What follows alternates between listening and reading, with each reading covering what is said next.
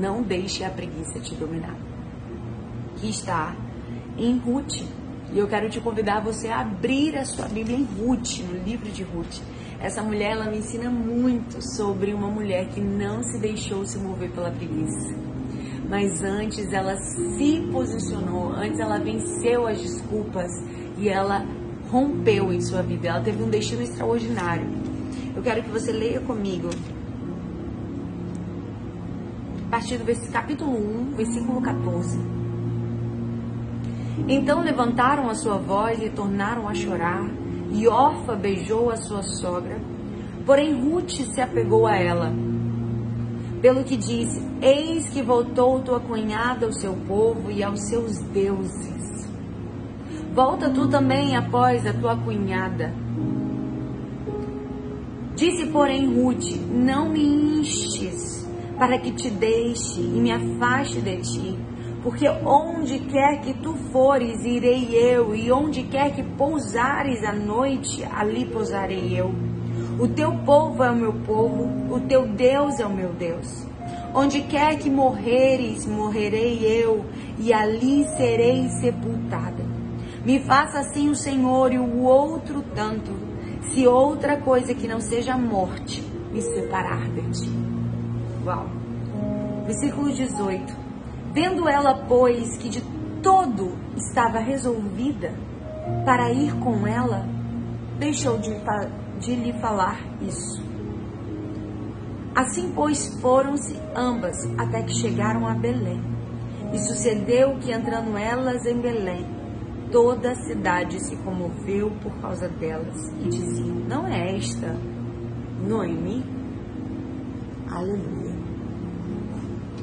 O que a gente aprende com a vida de, de Ruth? Quando nós olhamos a história de Ruth, a gente olha o, o futuro que ela tem. Nós olhamos só o pódio, nós olhamos só o que ela alcançou, mas nós não, muitas vezes, avaliamos o que ela se submeteu para alcançar aquilo que ela viveu. Ruth, ela tem uma história linda, ela viveu uma história de resgate, onde ela teve um redentor na sua história, tanto para a vida dela como para a vida de Noemi, que foi o Boaz. Boaz foi um homem é, usado por Deus para ser o, o resgatador de Ruth, bem como de Noemi, porque ele era da família de Ruth.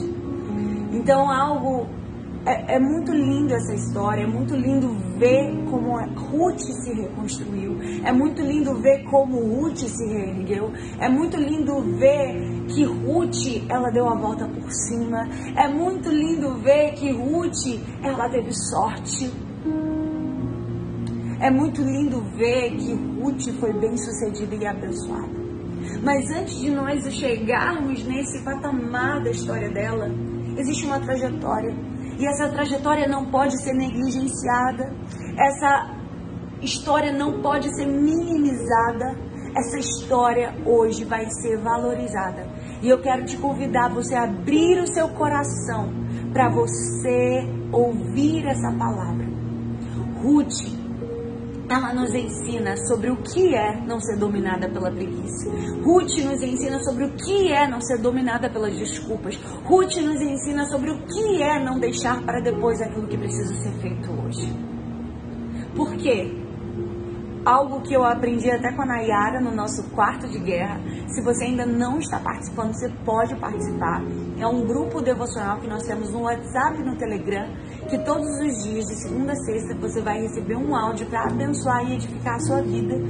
E eu sempre trago convidadas, mulheres de Deus, para te abençoar. E a Nayara, ela falou assim, preguiça é, é, é descansar sem se cansar. Eu quero descansar sem nem sequer ter me cansado. Ou seja, isso é preguiça.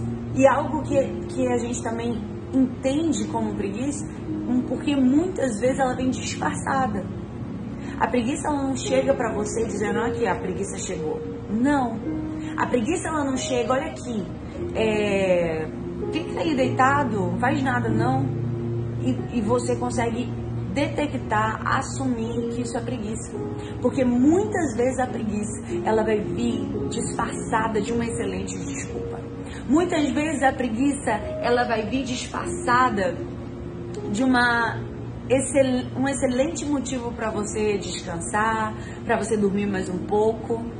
Lembra todas as manhãs quando a gente se determina, amanhã eu vou acordar cedo, amanhã eu vou malhar, amanhã e quando o despertador acorda, a primeira coisa que você faz, o seu cérebro faz, é querer negociar com você aquilo que você se determinou a fazer. Negociar com você aquilo que você se propôs a fazer. Negociar com você aquilo que você tinha determinado que faria. E é exatamente isso que a preguiça faz.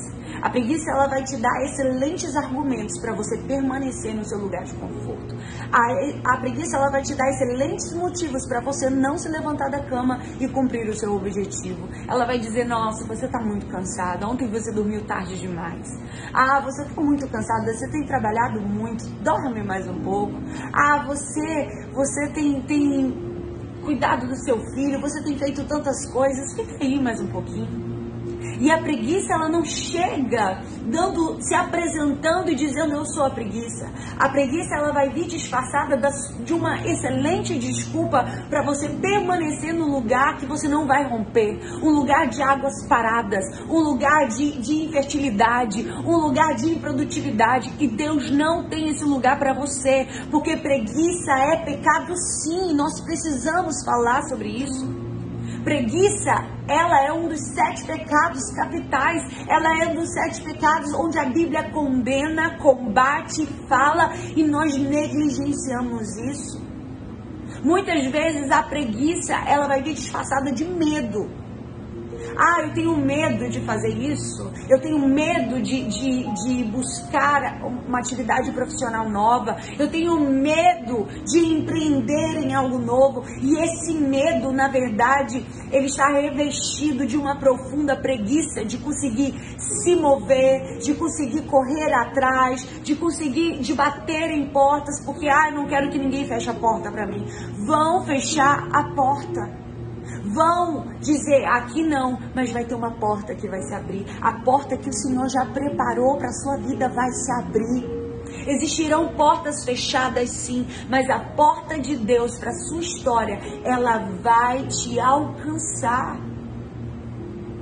Ela vai abrir para você e quando essa porta abrir, sabe o que muitos vão dizer? Foi sorte.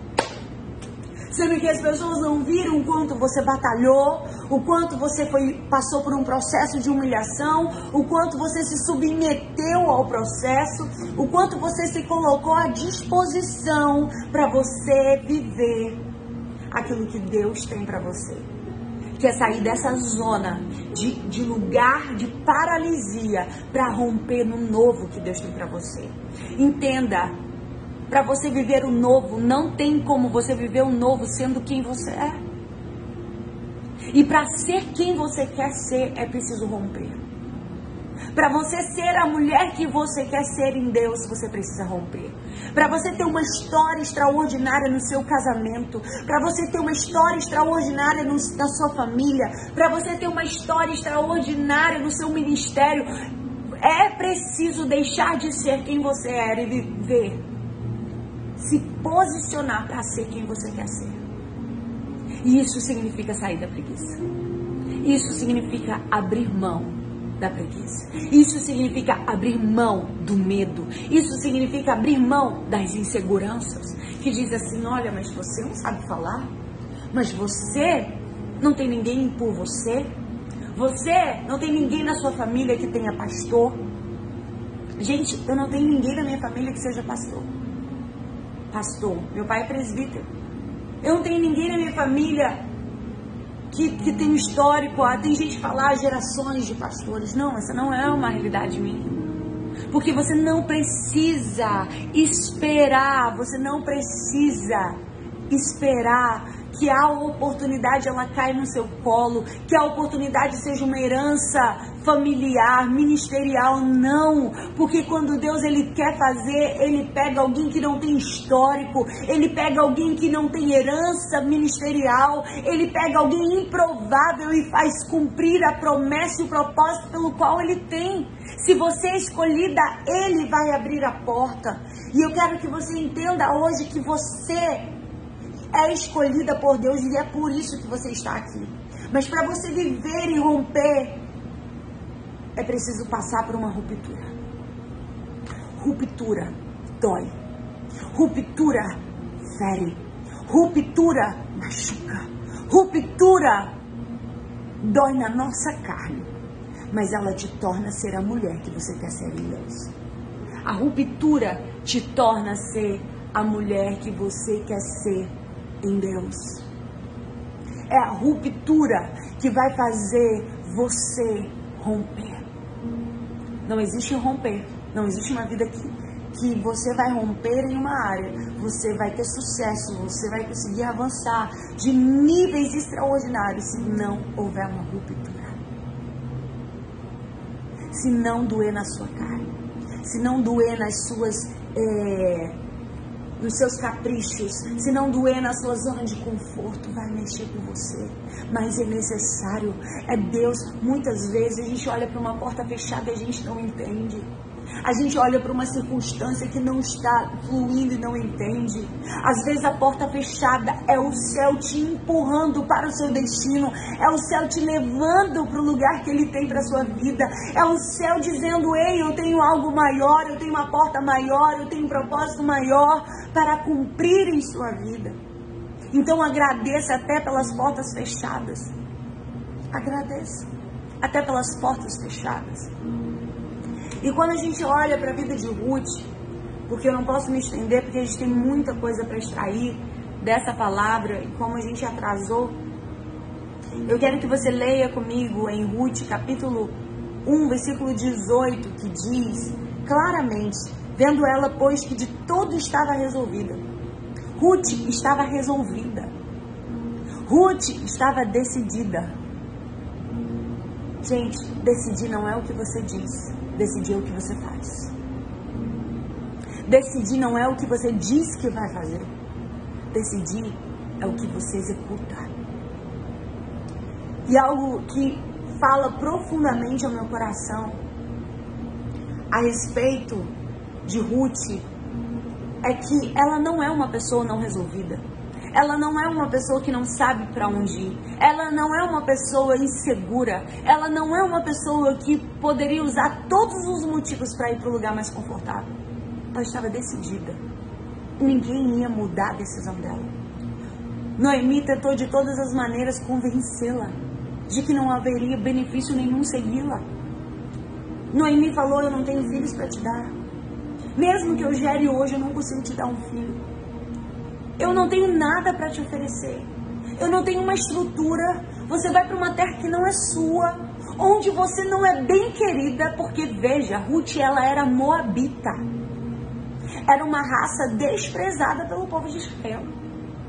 Ela estava disposta a ir para um lugar onde ela seria desprezada por aquele povo. Ela estava disposta a ir por um caminho difícil, a um caminho espinhoso porque você só vai estar disponível para ir por um caminho espinhoso e difícil quando você não dá vazão à preguiça. Quando você não se deixa dominar pela preguiça. A preguiça, ela sempre vai te levar a fazer o que é mais fácil. E a preguiça, ela tem feito muitas pessoas irem por um caminho mais fácil. Mas um caminho perigoso. Mas aquilo que é desafiador, aquilo que gera frio na barriga, aquilo que te dá medo. Mas você vai com medo. Mostra o quanto você é corajosa. Mostra o quanto você é resolvida. Pessoas não resolvidas são pessoas preguiçosas. Que estão deixando a vida te levar, que estão deixando a vida determinar o ritmo da sua história. Ah, porque hoje eu não acordei bem, então por isso eu não vou trabalhar. Ah, hoje eu não acordei bem, então por isso eu não vou produzir. Tem pessoas que estão determinando que o humor determine a sua produtividade, determine se hoje eu vou buscar a Deus ou não. Eu quero ter uma vida cheia do Espírito Santo, mas eu não quero pagar o preço. Eu quero ter uma vida cheia do Espírito Santo, mas eu não quero dobrar meu joelho. Eu quero ter uma vida cheia do Espírito Santo, mas eu não quero ter uma vida de busca pela presença de Deus. E quando você busca, isso não é um sacrifício, isso é uma adoração. Porque você tem prazer na presença dele. Você encontra um lugar de contentamento e de plenitude na presença dele, onde nada mais te satisfaz que não seja o Senhor.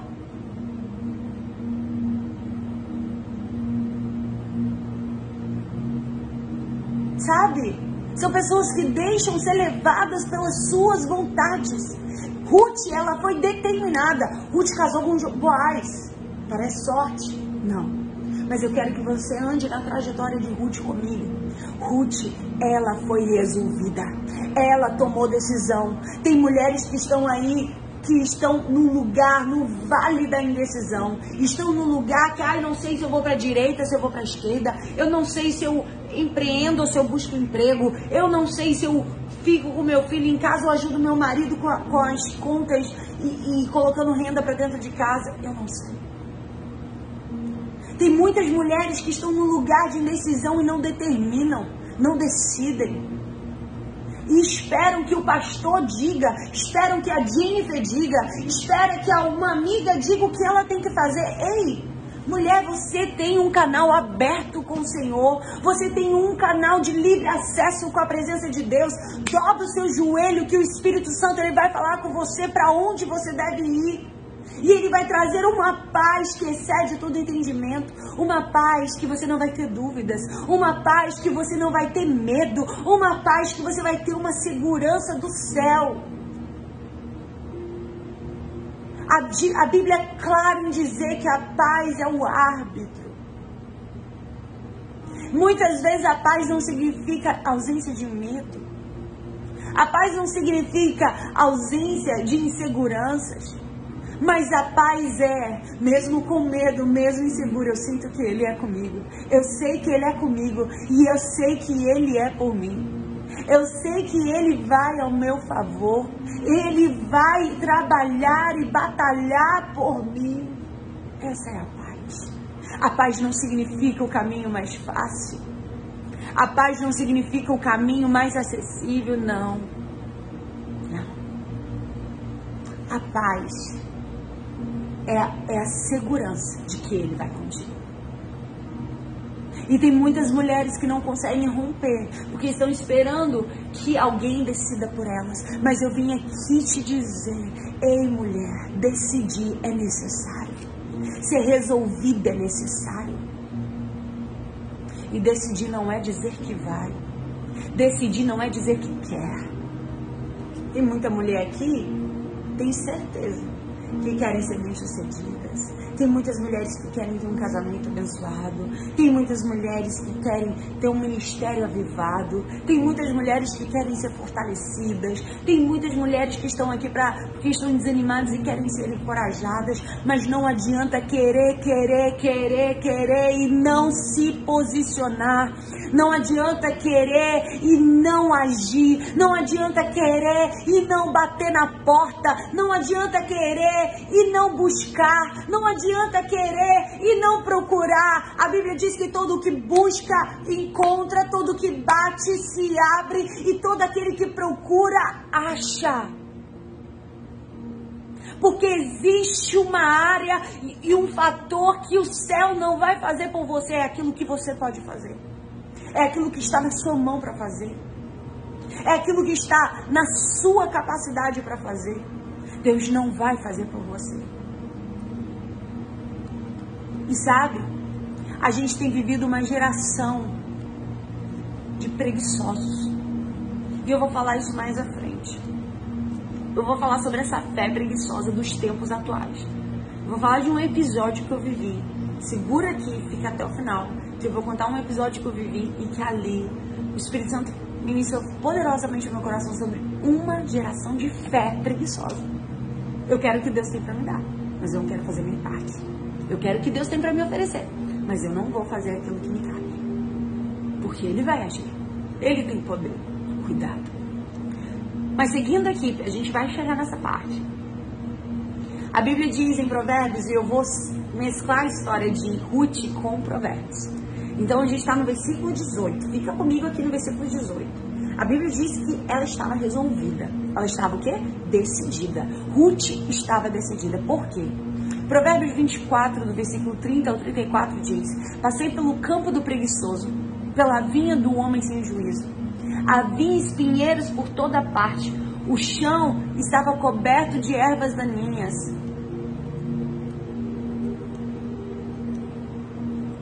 O chão estava coberto de ervas daninhas e o muro de pedra estava em ruínas. Observei aquilo e fiquei pensando. Olhei e aprendi esta lição. Vou dormir um pouco, você diz. Vou cochilar um momento. Vou cruzar os braços e descansar mais um pouco. Mas a pobreza lhe sobrevirá como um assaltante e a sua miséria como um homem armado. Tem muitas pessoas que têm sonhos, tem muitas pessoas com vontades, tem muitas pessoas que querem, que desejam, que almejam romper em suas vidas, mas não conseguem executar. Não conseguem sair de um ciclo de procrastinação. O que é procrastinação, gente? É o famoso, vou deixar para depois. Procrastinação é depois eu faço. O, procrastinação é depois eu, eu, eu tiro as ervas daninhas da minha casa. Vou dormir mais um pouco, depois eu, depois eu vou lá fazer minha atividade física. E aí você não vai. Ah, depois eu vou. Depois eu leio a Bíblia. E você não lê. Ah, depois eu vou tirar meu tempo de oração. E você não ora. Isso. Isso é deixar para depois. Isso é procrastinação. Então, é você viver num ciclo de deixar para amanhã aquilo que pode ser feito hoje. Deixar para amanhã aquilo que está na sua mão de realizar hoje. E isso é muito sério. O mundo, ele sempre vai perguntar se você quer de verdade. O mundo, ele sempre vai perguntar se aquilo que você quer é aquilo mesmo. Se aquilo que você quer é isso mesmo. É sério isso. Isso é muito forte que, que você está querendo dizer, gente? Porque é muito fácil. Você está com plano em um projeto, ah, eu quero. Vai começar a fazer. Começa a fazer. A gente pensa, já que eu não estou usando meu iPad, eu vou tentar fazer um negócio aqui, para a gente entender como de fato acontece. A gente pensa que as coisas funcionam da seguinte maneira. A gente pensa que as coisas acontecem assim. Olha isso. Olha aqui. A gente pensa assim, eu quero. Estou aqui com a minha vontade. E a gente pensa que aquilo que eu desejo, eu vou alcançar. E a gente pensa que é uma linha de chegada. Ah, eu quero, vou, vou começar e vai dar tudo certo e, e vou chegar. A gente pensa que o trajetório é assim. A gente pensa que vai ser simples. A gente pensa que vai ser uma linha linear. Não. Mas eu quero te dizer, quando você começar a fazer, quando você se decidir fazer algo, minha irmã, quando você decide, olha, quando você decidir fazer qualquer coisa vai ser difícil. Mas quando você decidir fazer algo para o reino de Deus, se prepare. Que o inferno se levanta. Se levanta. O inferno sabe que tem alguém se posicionando. O inferno sabe que tem uma mulher de Deus que está inconformada com a vida que está levando. O inferno sabe que tem uma mulher que quando ela se posicionar, ela vai destronar o inferno, porque vidas vão ser alcançadas através dela. se é difícil as coisas naturais, quando a gente se determina a começar, quanto mais as coisas espirituais. Vão te criticar, vão jogar pedra, vão dizer você não. Mas o Senhor está dizendo, é você sim. Se está difícil, continua. Tá chorando, continua. Tá doendo, continua. Porque vai ser difícil. A gente pensa que é uma linha linear assim, mas não é não. Quando você se decidir a fazer alguma coisa, decidir. Ou seja, eu vou agir. Decidir não é dizer que vai fazer. Decidir não é dizer que eu vou, vou, vou ter um sonho. Não. Tem uma pessoa que eu muito próxima a mim que ela vive falando. Ela é novinha, ela vive, ai, porque eu tenho um sonho disso. Ai, porque eu tenho um sonho daquilo. Ai, porque eu tenho um sonho disso. Mas não adianta ter sonho, passar o dia vendo Netflix. Não adianta ter sonho e passar o dia dizendo que tem sonho. Não adianta dizer que tem sonho e simplesmente não se mover. A Bíblia não te chamou para ser águas paradas, a Bíblia te chamou para ser uma fonte. Fonte é movimento. Fonte é ação. Fonte é atitude. Deus te chama para ser fonte, não águas paradas.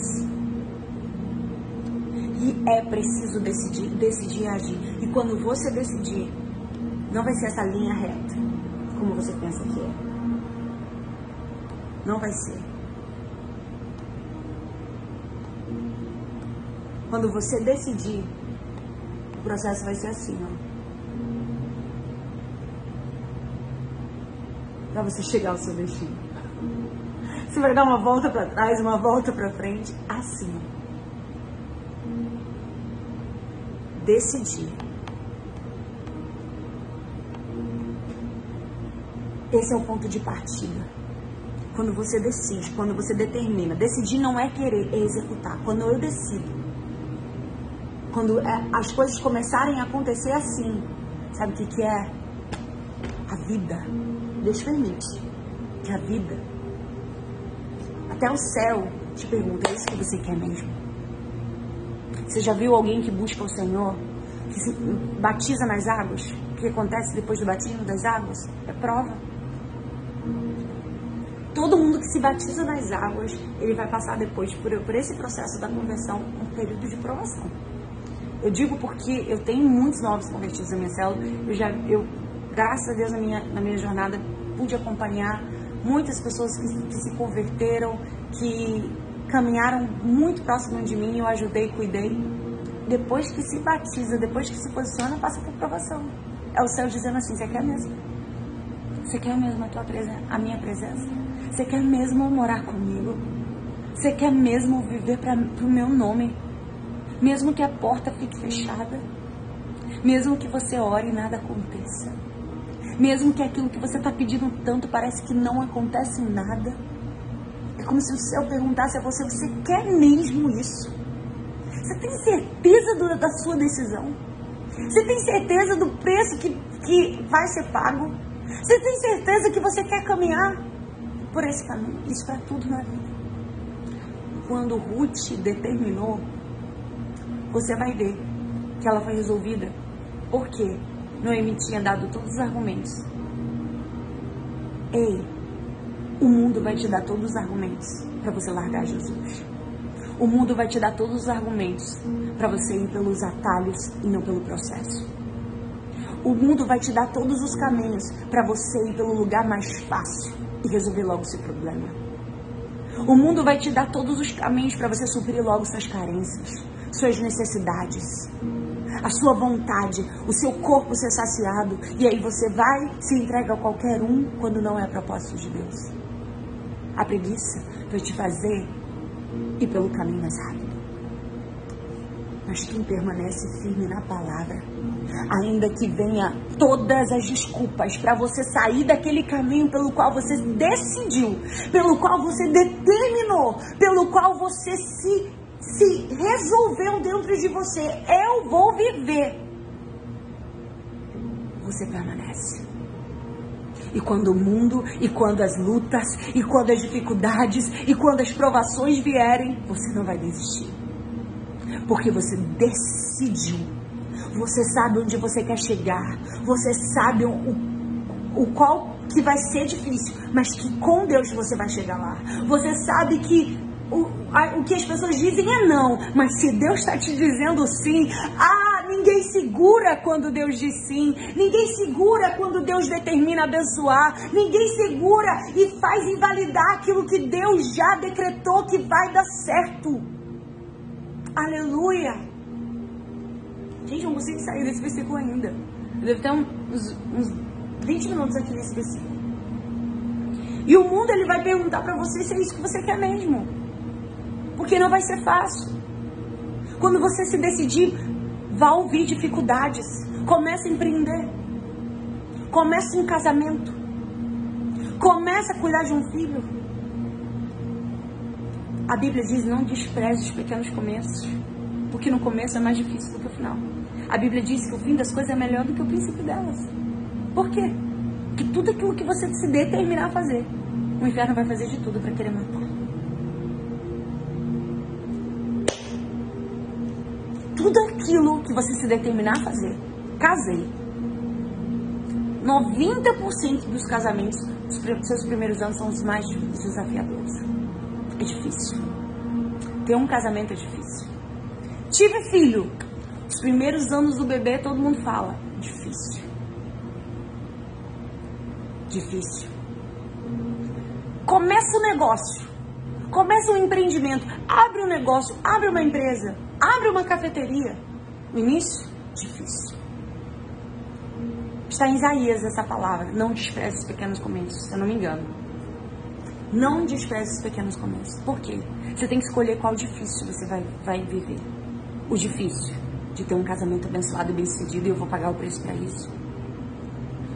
O, o difícil de criar meus filhos da palavra de Deus, com os princípios da palavra, ou o difícil de deixar os seus filhos hoje tranquilos e amanhã você colher os frutos disso. Aí você vai escolher um difícil lá. Que o difícil, na verdade, não foi uma escolha. Ele vai chegar até você. Qual difícil? Ficar em casa esperando que alguém bata na sua porta e chegue com uma, uma cesta básica? Passando fome e necessidade? Ou estar debaixo de uma liderança e de um pastoreio que vai cuidar de você? Porque, gente, quando eu vejo pessoas na rua, muitas, né, a, a maioria delas, se elas estivessem numa igreja, elas não estariam numa condição que estão. Se elas quisessem Jesus, buscassem um pastor, elas não estariam na condição que estão. 90%, eu não vou generalizar. Toda, toda, toda regra existe exceção. Não vou generalizar. Mas quando eu vejo uma mulher pedindo comida com um monte de criança, se essa mulher estivesse no ciclo de oração, se essa mulher estivesse buscando a Deus, se essa mulher buscasse o pastor da igreja e falasse, eu estou passando necessidade, eu tenho filhos pequenos, você pode me ajudar com uma cesta básica, eu tenho certeza que abençoada ela seria. Eu tenho certeza que suporte em alguma igreja ela receberia. Porque a igreja está aí. A igreja está aí para servir a sociedade. Mas as pessoas não querem Deus. As pessoas querem ir para a rua pedir dinheiro. As pessoas querem buscar o caminho mais fácil. Porque não querem um compromisso real com Deus. Porque quem anda com Deus não mendiga. Quem anda com Deus não, não vai passar necessidade. Porque Deus ele vai suprir. E aí, mas tem muitas pessoas que têm uma fé. Tem muitas pessoas que têm uma fé que preguiçosa. Ah, eu sei que Deus vai prover.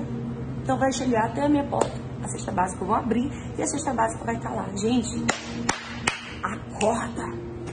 Que fé preguiçosa é essa? Que geração preguiçosa é essa? Não, não dá. Uma geração que eu não, não tenho que fazer minha parte. Não, não tenho que levantar. E, e, eu não posso falar com meu pastor? Não, porque eu não vou me humilhar.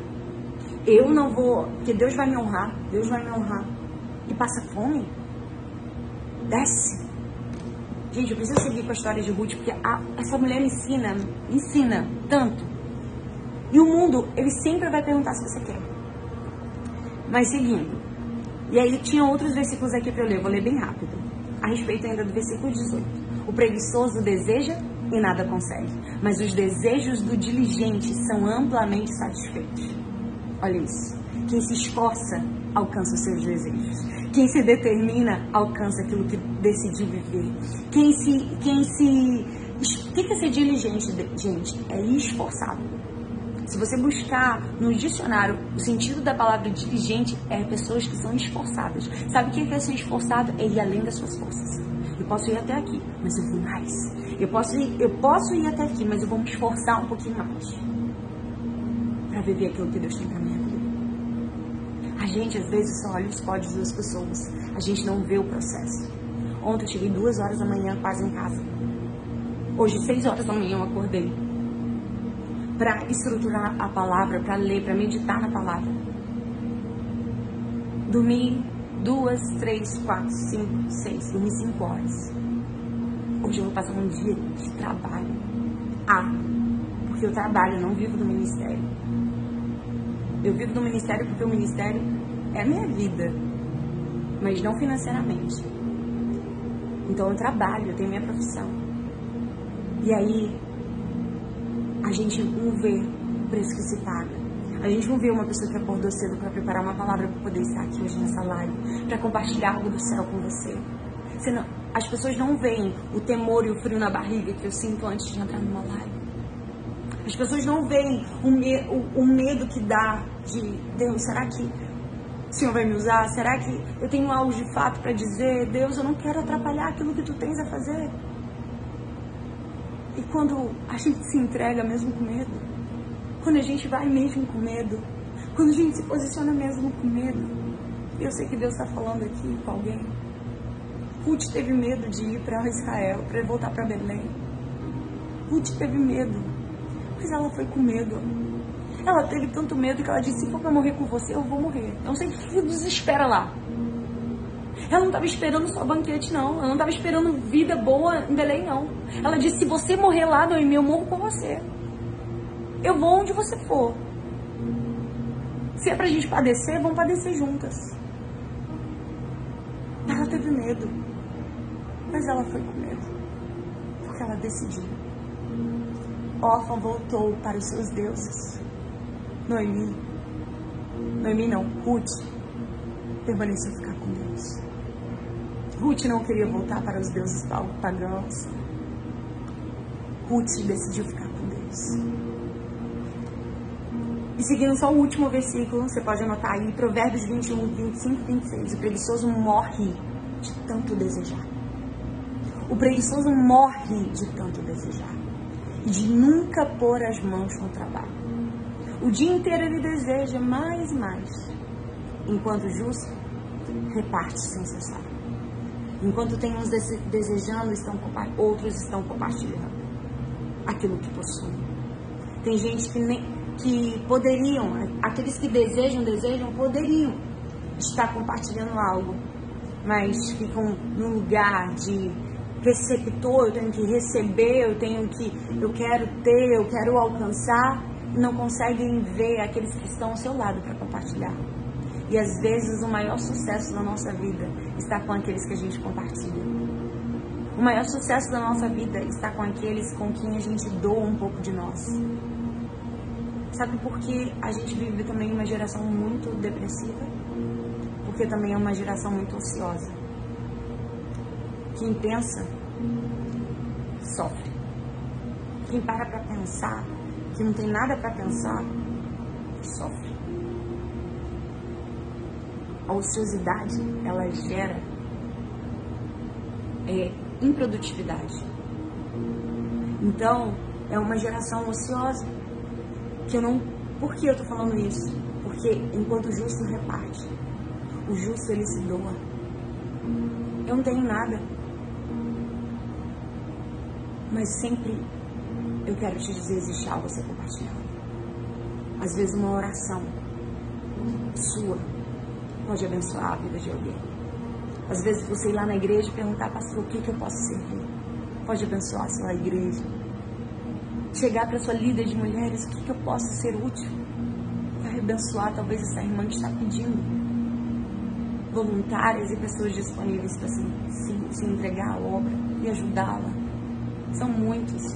A Bíblia diz que o campo, a área é imensa, mas são poucos os ceifeiros poucos que querem trabalhar, poucos que querem compartilhar. E aí eu fico naquela posição, ai, porque ninguém me olha, que ninguém me vê. Ai, eu queria tanto cantar. Ai, eu queria tanto. Você nunca vai colher num, terreno que você nunca semeou. Deus está falando aqui. Você nunca vai colher num terreno que você nunca semeou. Você nunca vai colher no terreno que você nunca se doou. Ah, eu quero que o pastor me veja, eu quero que a igreja me veja. Ah, quanto você se entregou? Quanto você orou por alguém? Quanto você se doou à obra do Senhor?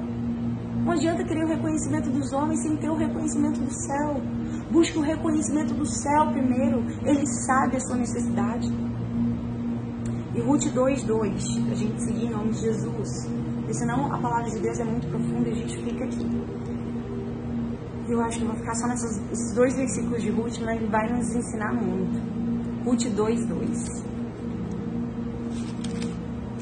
Diz o seguinte: E Ruth, a Moabita, disse a Noemi: Deixe-me ir ao campo e apanharei espigas atrás daqueles em cujos olhos eu achar graça. E ela lhe disse: Vai, minha filha. Pronto, gente, eu vou entrar no assunto que eu preciso falar, que eu falei que eu ia falar no final. A Bíblia diz: Deixe-me ir ao campo.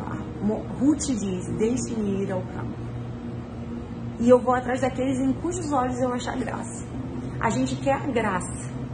A gente quer que alguém nos olhe com graça. A gente quer que alguém nos olhe e fale: Eu vou abençoar essa irmã, eu vou abençoar esse menino, eu vou abençoar essa mulher, eu vou abençoar.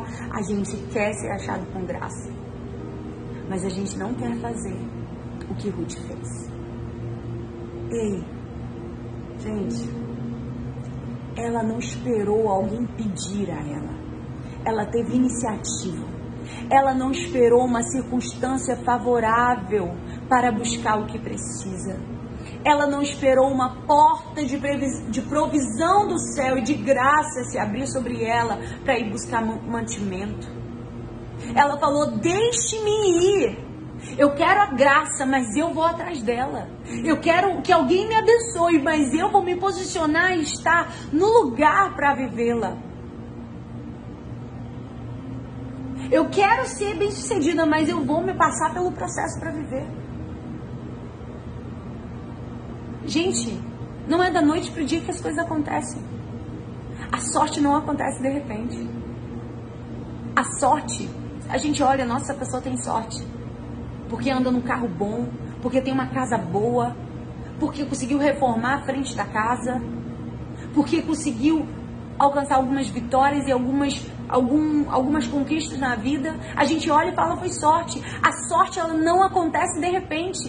Você não sabe a trajetória, quantas vezes acordou de madrugada, quantas vezes teve que estudar na madrugada para passar numa prova, quantas batalhas enfrentou.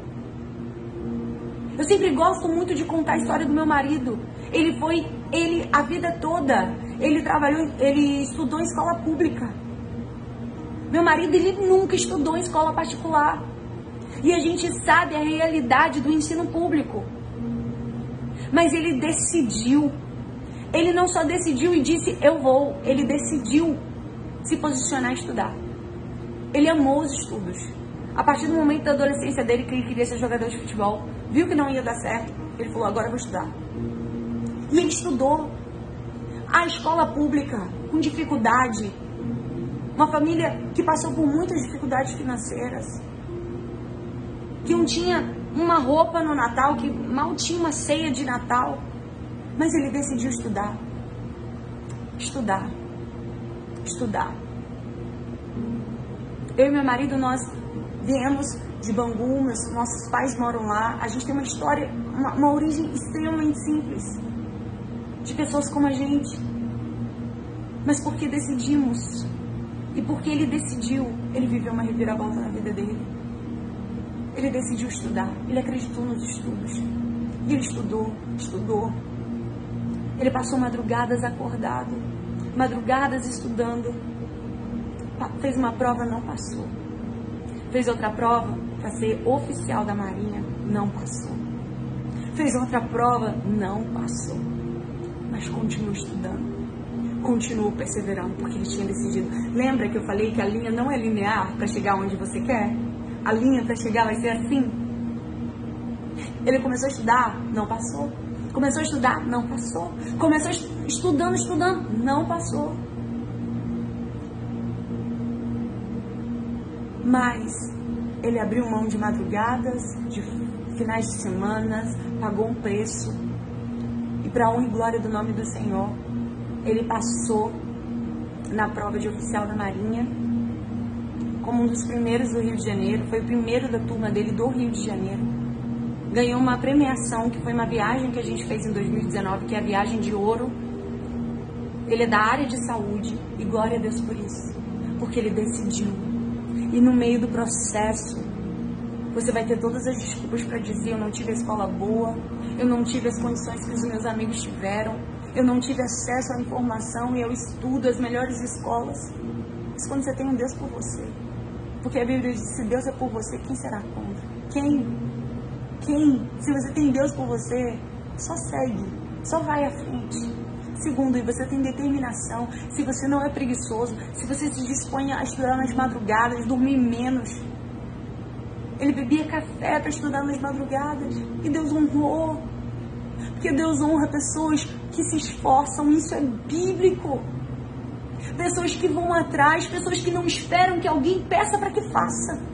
Tem algo mais, mais desesperador que você precisa pedir para que a pessoa faça? Às vezes o negócio está na sua frente, a pessoa não consegue pegar uma sacola e te entregar. Você tem que pedir, pode pegar para mim, por favor, que eu tô com a minha mão cheia. Por favor. Tem pessoas que não têm proatividade, não têm reação à vida.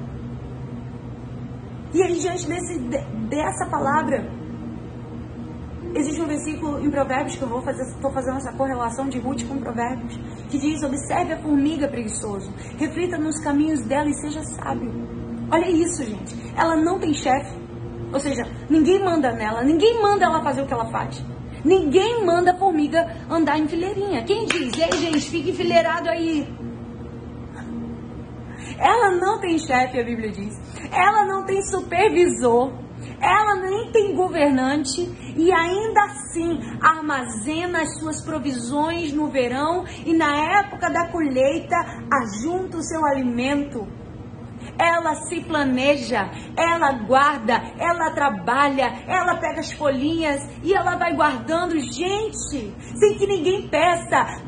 Noemi não teve que abrir a boca e dizer: Ruth, você que é nova. Ruth, já que você está aí chorando as suas pitangas, Ruth, já que você perdeu seu marido, está aí chorando, lambendo suas feridas, vai lá fazer alguma coisa pela gente? Não, ela não precisou esperar que Noemi pedisse, ela não esperou que, que alguma coisa acontecesse, ela não esperou que Boaz batesse na sua porta porque é no caminho que se faz o caminhar, é no caminhar que se faz o caminho, é quando você se decide, é quando você se movimenta.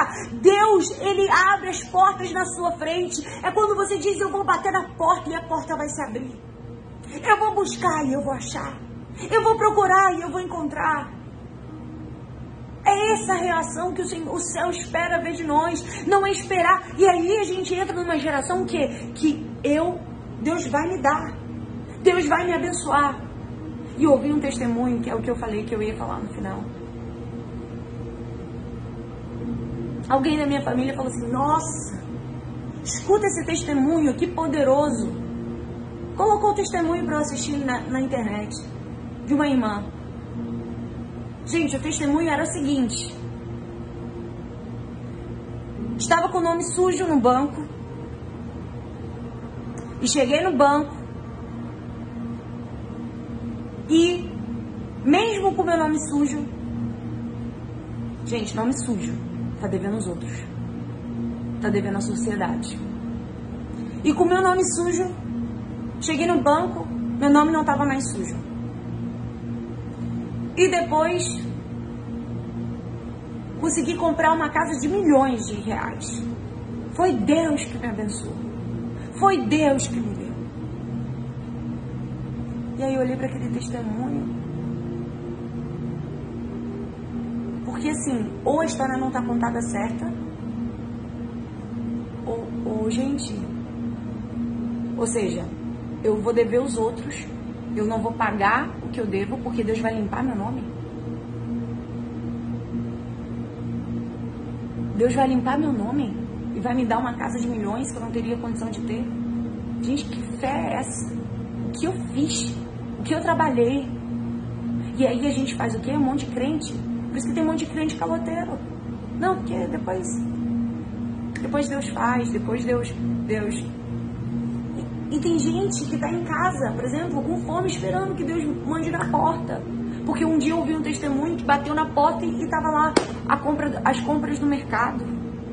Tem gente que está com o nome sujo, esperando que Deus vá, limpe o nome, você compre um carro, você compre um imóvel. Que fé é essa, meu povo? Que fé é essa? Que evangelho é esse? Que não gera, não promove em mim uma atitude. que não promove em mim uma ação como tal de uma formiga, que eu me levanto e busco, que eu me levanto e reajo, que eu me levanto e vou compartilhar, vou ser útil para a sociedade, vou servir a alguém de alguma maneira, no emprego, no trabalho, na igreja, eu vou servir, eu vou compartilhar aquilo que eu sou e que tenho. E é nisso que eu prospero, é nisso que eu avanço. Não, mas eu estou aqui porque eu estou com meu nome sujo e Deus vai limpar meu nome. E vai me dar um imóvel de milhões. Que testemunho é esse? Que fé está edificando do povo da igreja? Do povo cristão? E aí vira um, uma geração de fé preguiçosa. Que eu não tenho que fazer nada, que não me cabe nada, que eu faço dívida, eu fico com meu nome sujo e depois Deus vai lá e limpa. Que fé é essa? Eu olhei e falei assim, não, não, eu não, eu não testifico disso. E aí a gente não quer ir para a Bíblia, porque a gente quer o arrepio. E quando essa mulher contou o testemunho, estava uma igreja lotada, o povo levantando, rodopiando, dando glória, porque a gente quer o, o que é sensacionalismo, aquilo que é sensitivo, aquilo, aquilo que é epidérmico. Mas a gente não quer a palavra que nos confronta, a gente não quer a palavra que nos faz sair da inércia, a palavra que nos faz romper, a palavra que diz: ei, você é ser humano com cérebro, com capacidade, mas eu ainda te digo: olha para as formigas. Olha para as formigas, que você vai ver sabedoria, que você vai ver conhecimento, que você vai ver ensino, que você vai ver que ninguém teve que pedir nada a ela para que ela se movesse. Olha para as formigas. E eu quero terminar aqui dizendo para você. Versículo 2, 3. O último versículo. Foi, pois, e chegou e apanhava espigas no campo após os segadores. E caiu-lhe em sorte uma parte do campo de Boaz, que era da geração de Elimeleque. E caiu-lhe em sorte. A sorte não acontece de repente. A Bíblia diz que eles deixavam as espigas, as sobras daquilo que eles estavam colhendo para que ela pegasse. Eles, ela teve sorte, a Bíblia está dizendo. Mas deixa eu te dizer, a sorte não acontece de repente. E que processo Ruth se determinou passar? Caminho de humilhação, não é? Você colher daquilo que sobra daqueles que estão colhendo. Em outras palavras, sobras. Mas foram as sobras. Foi se submeter ao processo. Era o que ela tinha para trabalhar. Era, era, o que ela tinha para fazer. Ela não estava em casa. Ela falou: é a sobra que eu tenho. Hoje, talvez você diga assim: as, as roupas que eu estou vestindo são tudo roupa dada dos outros. Faz tempo que eu não compro roupa nova. Mas se você está se reerguendo, se você está dizendo para Noemi, se você está dizendo para quem está na sua casa com você, deixe-me ir para o campo. Eu não vou ficar aqui esperando que aconteça, eu vou atrás dos meus sonhos. Eu vou atrás das promessas de Deus para minha vida. Eu vou trabalhar, vou me esforçar, vou estudar, vou entrar no curso. Ou eu vou empreender, vou abrir um negócio. Não sei. Mas parado eu não vou ficar. Inerte eu não vou ficar. Você vai ver que a sorte vai te encontrar. Não vai ser de repente mas a sorte vai te encontrar. Amém. Aleluia. Aleluia.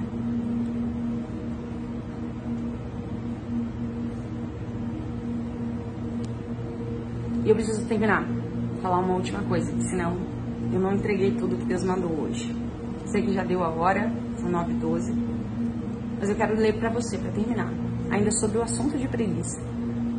Segunda Tessalonicenses, capítulo 3, versículo 11 e 12, diz: Pois ouvimos que alguns de vocês estão ociosos. Eu falei de ociosidade no início dessa palavra. Quem não ouviu, quem está chegando agora, depois vai para o início e eu falo sobre ociosidade.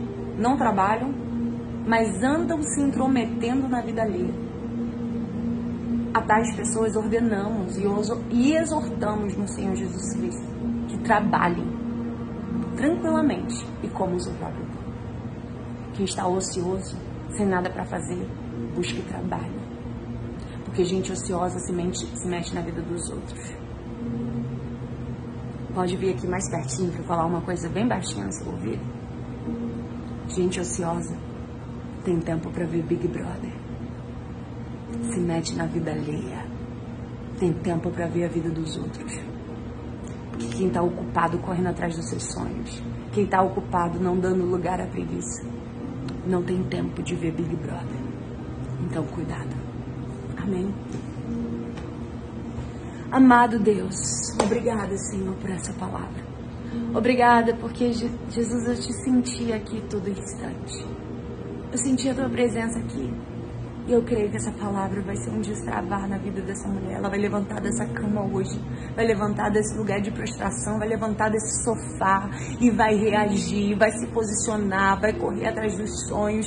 Deus, chegou a hora 2022 será diferente quando as nossas atitudes forem diferentes. 2022 será diferente quando as nossas decisões forem diferentes. 2022 será extraordinário quando as nossas ações forem extraordinárias. Nos ajuda, Senhor, a sair do lugar da preguiça e viver o novo que o Senhor tem para nossa vida. Assim eu oro, te peço e te agradeço. Em nome de Jesus. Amém. Deus abençoe vocês. Amém. Deus te abençoe em nome de Jesus.